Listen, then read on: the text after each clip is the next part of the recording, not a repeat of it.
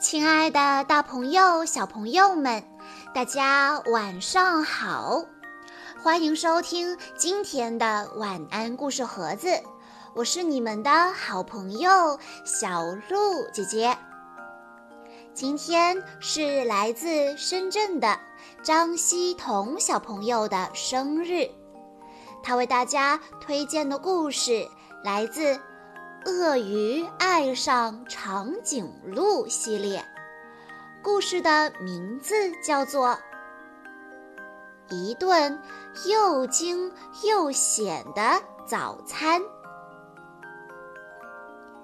鳄鱼和长颈鹿的家有了新成员，爸爸妈妈和两个小宝贝。爸爸是感性的鳄鱼，妈妈是高挑的长颈鹿。两个小宝贝跟一般家庭的孩子也有些不同。有一天，吃早餐的时候，突然发生了混乱又惊险的状况，是什么呢？让我们来一起听一听今天的故事吧。它是一只感性的鳄鱼，长颈鹿是它的最爱。他们是一对非常恩爱的一对夫妻。因为长颈鹿和鳄鱼的身高差距太大，为了生活在一起，他们建造了一个非常特别的家。准确地说。这个家是一座游泳池。对于长颈鹿和鳄鱼来说，它们生活在游泳池里，比住在一般的房子里反而更安全、更舒适。在游泳池里，它们可以在相同的高度吃饭、喝饮料。还可以随时看见对方充满爱意的眼神。鳄鱼可以轻松地坐到马桶上，长颈鹿也能舒服自在地上厕所。和所有相爱的夫妻一样，他们也有了自己的孩子。应该可以这么说吧，鳄鱼爸爸。和长颈鹿妈妈，加上鳄鱼妹妹和长颈鹿哥哥，他们组成了一个很平凡、很幸福的家庭。有一天早上，长颈鹿妈妈和鳄鱼爸爸准备早餐的时候，他们的两个小宝贝也醒来了。突然，好大的一声，砰！有个东西飞向空中，原来是游泳池的塞子弹出来了。游泳池里立刻出现了一个超大的漩涡，紧接着，游泳池里的水快速的变少了，最后只剩下两滩水。可怕的事情还没结束呢，长颈鹿妈妈的脖子被用来固定餐桌的绳子缠住了，它的嘴巴和双手也紧紧地塞在马克杯里，想动也动不了。天哪，更可怕的是，鳄鱼爸爸卡在排水孔里面了。幸好，两个小宝贝平安无事，仍然躺在他们的小床上。鳄鱼妹妹和长颈鹿哥哥爬出了小床，东看看，西看看，到底发生了什么事呢？一向最有办法的长颈鹿妈妈没办法开口说话。鳄鱼爸爸则动也不能动。对了，排水孔的塞子飞去哪里了呢？嗯嗯嗯，长颈鹿妈妈不停地发出痛苦的声音。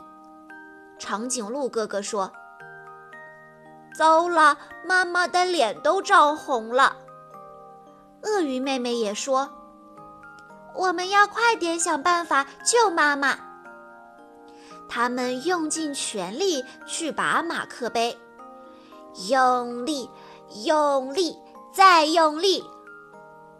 不，不，呜！长颈鹿妈妈终于可以喘气了，马克杯也从手上拔了出来。她先深深地吸了一口气，然后用力地咳了又咳。哇！它竟然咳出了排水孔的塞子。可是游泳池里的情况还是很糟糕，两个小宝贝不知所措。他们到底该怎么办呢？长颈鹿妈妈沙哑地说：“ 啊，我们一起合作，一定没问题的。”鳄鱼爸爸说。没错，我们一定没问题的。于是他们一起商量怎么才能脱离困境。鳄鱼爸爸想出了一个计划，长颈鹿妈妈表示，鳄鱼爸爸真的太聪明了。可如果计划要成功实现，就一定要全家人团结合作。长颈鹿妈妈把两个小宝贝放在餐桌上，鳄鱼爸爸解开皮带，将小宝贝们紧紧地绑在上面。他们已经没有时间了。鳄鱼爸爸感到排水管正用力地把它吸进去，长颈鹿妈妈被缠住的脖子也越来越不舒服了。长颈鹿妈妈推着两个小宝贝，越来越用力，越来越用力。它们也越晃越高，越晃越高。快快快，就是现在！鳄鱼爸爸伸出手，紧紧地抓住两个小宝贝的脚，抓到了！砰！鳄鱼爸爸成功的脱离了排水孔。这时候，一股强大的水流从排水管里喷了出来。鳄鱼爸爸和两个小宝贝在强大的水流中转起了圈圈。转着转着，所有打结的地方都松开来了。长颈鹿妈妈脖子上的绳子也解开了，游泳池又顿时装满了水。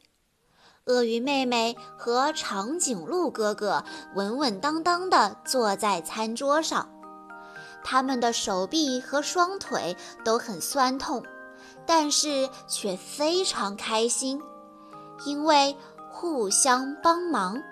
他们的计划圆满成功了。突然，咕噜咕噜，奇怪的泡泡从游泳池中冒了出来。咦，为什么小床开始转圈圈了？哦，对了，要用塞子塞住排水孔。可是，塞子呢？啊，那里那里，在小床里。他们分工合作，很有默契地潜到水底，一起用塞子紧紧地塞住了排水孔。现在，他们终于可以悠闲地享受早餐了。接下来。